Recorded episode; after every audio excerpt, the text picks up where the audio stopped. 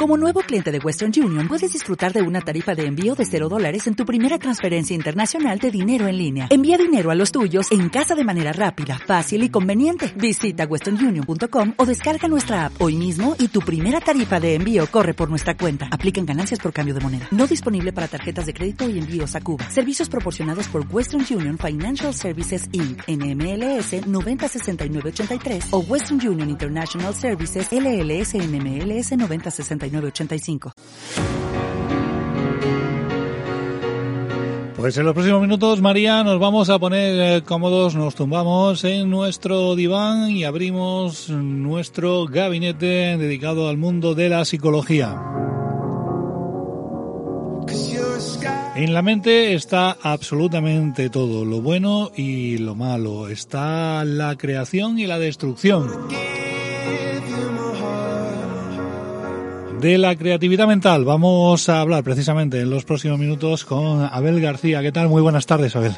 Hola, buenas tardes y viva San Antón. Bueno, aparte de aparte de, esto, que en la mente humana para lo bueno y para lo malo, ¿no? Efectivamente. Eh, cuando la gente habla de que somos nuestro peor enemigo, se refiere a este tipo de cosas, ¿no? De, de cómo la mente puede tener un poder algunas veces destructivo en el sentido de que nuestros propios pensamientos negativos nos pueden hundir y nos pueden condicionar. Es decir, en este sentido, antes de hablar de la creatividad, vamos a decir que una persona se puede crear una enfermedad solamente pensándola. Estoy pensando en algún tipo de, de personas hipocondríacas que se ponen a generar síntomas que son totalmente eh, iguales, análogas a, por ejemplo, una apendicitis, solamente que son capaces de somatizar los síntomas de la apendicitis donde, en la parte del cuerpo donde no está el apéndice. ¿no? Es, un, es un tipo de anécdota que se repite de vez en cuando. ¿no? y somos capaces de, de, un estado de negatividad, de pensamiento negativo, también eh, poder crearte algún tipo de bajada inmunológica que haga que dé la entrada a algún tipo de, enfermedad, ¿no? Eh, evidentemente también, claro, estamos hablando de la mente que lo es absolutamente todo, ¿no? Cuando dicen que solo utilizamos, no sé, el 1 o el 2% de la capacidad mental. Eso he oído yo, pero también me acuerdo de, escuchar en un programa de Punset, de esto que tenía hace tiempo, ¿no? Hablando con un neurólogo, creo que era, decían que probablemente no era tan así, sino que mucha parte de ese supuesto 90 y pico por ciento desperdiciado era como que se utilizaba para inhibir eh, señales, señales que te mandaba el cuerpo por los diferentes puntos sensibles, que decía que si recibiéramos información de todos esos puntos con la sensibilidad que tenemos, nos volveríamos locos.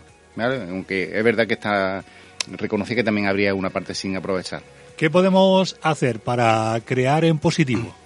Bueno, hace unos años salió el libro este de la atracción, del secreto, ¿no? donde hablaba que cuando uno quería atraer cosas positivas se debería de poner en un estado eh, positivo para que empezaran a llegarle cosas buenas. Y, me acuerdo que en uno de los programas eh, que, hemos hecho aquí también hemos hablado de la psicología cuántica, que habla también un poco de la ya de la de el, espacio de las variantes y lo que era la, surfear la realidad dentro de todos esos posibles destinos que, que, podemos tener después de emprender una acción ese multiverso no escoger siempre la, la, la, la, alternativa más positiva y dedicarle energía a esa alternativa en vez de a otra no entonces eh, como ese pensamiento es una fuerza creadora que algunas veces es más consciente en el sentido de que en un momento como este de conciencia, uno se puede proponer un objetivo, decir, yo quiero el año que viene esto. Además, esta es una época muy muy proclive a, empezar con buenas intenciones a principios de año, ¿no? Yo quiero conseguir este objetivo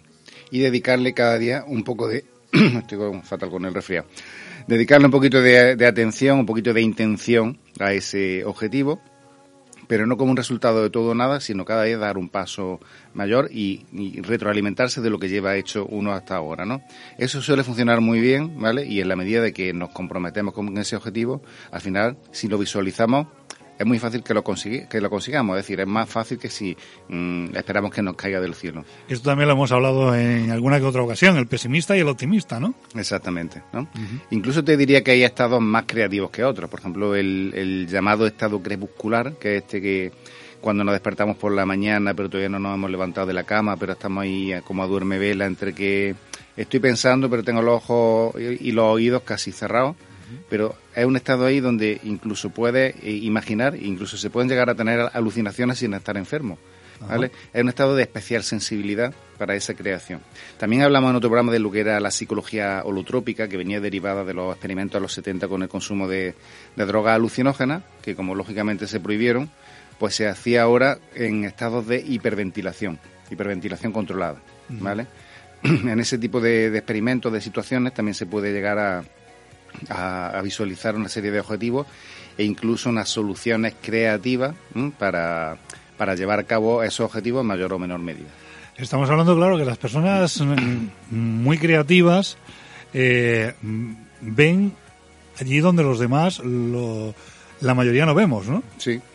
Es como cuando tú ves a una persona que ha estudiado arquitectura o ingeniería. Es como si te pusieras los faros halógenos, ¿no? Y fueras con las luces cortas, ¿no? El efectivamente, resto. efectivamente. Pero cuando ves a una persona con esta capacidad, me estoy acordando de, un amigo mío arquitecto, por ejemplo, eh, es capaz de doblar un, no sé, una figura geométrica en el aire y dibujarla así, como pintándola, porque es capaz de visualizarla y llevarla a cabo. hay personas que valen más para eso. O un pintor, una persona que haga cuadros, también es, o un dibujante, es capaz de, pensarlo y hacerlo. Perspectiva mm, totalmente muy personalizada, ¿no? Y la mayoría de los mortales, pues nos cuesta trabajo hacer un garabato para dibujar algo, ¿no? Y ahí se ve la diferencia entre el cerebro de uno y otro, ¿no? Pero lo que es más importante, como te digo, es pensar en que yo soy capaz de hacer esto, yo quiero hacer esto y dedicarle un esfuerzo. De ahí la aptitud y la actitud. Exactamente, eso correspondería a la actitud de decir, me voy a enfrentar a este, a este reto, pero de una forma no solamente creativa. Pero tener la capacidad, claro, de asumirlo. Sí, sí, pero el trabajo muchas veces sustituye a la capacidad, es lo que quiero yo transmitir, ¿no? Ahora, sin trabajo y sin capacidad es difícil que consigamos nada, es más fácil que nos rindamos a la primera de cambio. Hay que visualizarlo, ¿vale? Y luego ya preocuparse de cómo lo vas a conseguir. Y por supuesto no te va a caer del cielo, pero sí que eh, te va a ir orientando tus esfuerzos para ir consiguiéndolo. Entonces, bueno, yo animo a toda la gente que, ahora que estamos todavía en enero, ¿no? que, que es una época de buenos propósitos, de cambio y todo eso, que, que empiecen a, ver la vida en estos términos, ¿no? De qué quieren conseguir, cómo lo quieren conseguir y ponerse mano a ello. Es un tema sin duda alguna muy interesante y al hilo de esto me viene a la cabeza que te vayas preparando, te pongo deberes para la próxima, a ver. para a ver si eh, somos capaces de asumir esto de la inteligencia artificial.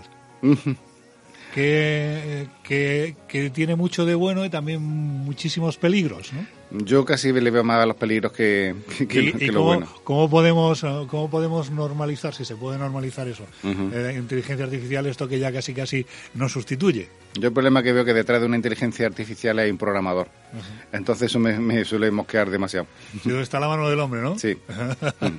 la, mano que, la mano que mece la cuna. La mano inteligente de un hombre con una intención. Sí, sí. Eh, bueno, por cierto, ¿cómo podemos eh, ahuyentar eh, eh, esos momentos de creatividad negativa? La creatividad negativa, bueno, casi siempre viene en momentos de, mm, pensamiento automático, ¿vale? Yo siempre le digo a la gente, cuando está en un estado de eso y encima incluso se queda un poco bloqueado, paralizado dentro de ese estupor, de ese estupor negativo, de flojera y todo eso, lo primero de todo es levantarse y hacer una tarea muy sencilla, como por ejemplo ordenar una mesa, mm, dar un pequeño paseo, mm, poner algo de orden en su casa. A partir de ahí pueden pasar a hacer algo un poquito más complicado, como por ejemplo escribir, algo, ¿vale? O, no sé, cualquier cosa menos procrastinar en el sentido de voy a poner a mirar el móvil, voy a ver un rato una serie, lo que sea, porque eso siempre va a atraer más de esa negatividad porque sigue poniéndonos en automático. Pues con esos consejos nos quedamos. A ver, gracias. Hasta la próxima. La inteligencia artificial, ¿eh? vale, hasta otro día. Hasta otro día.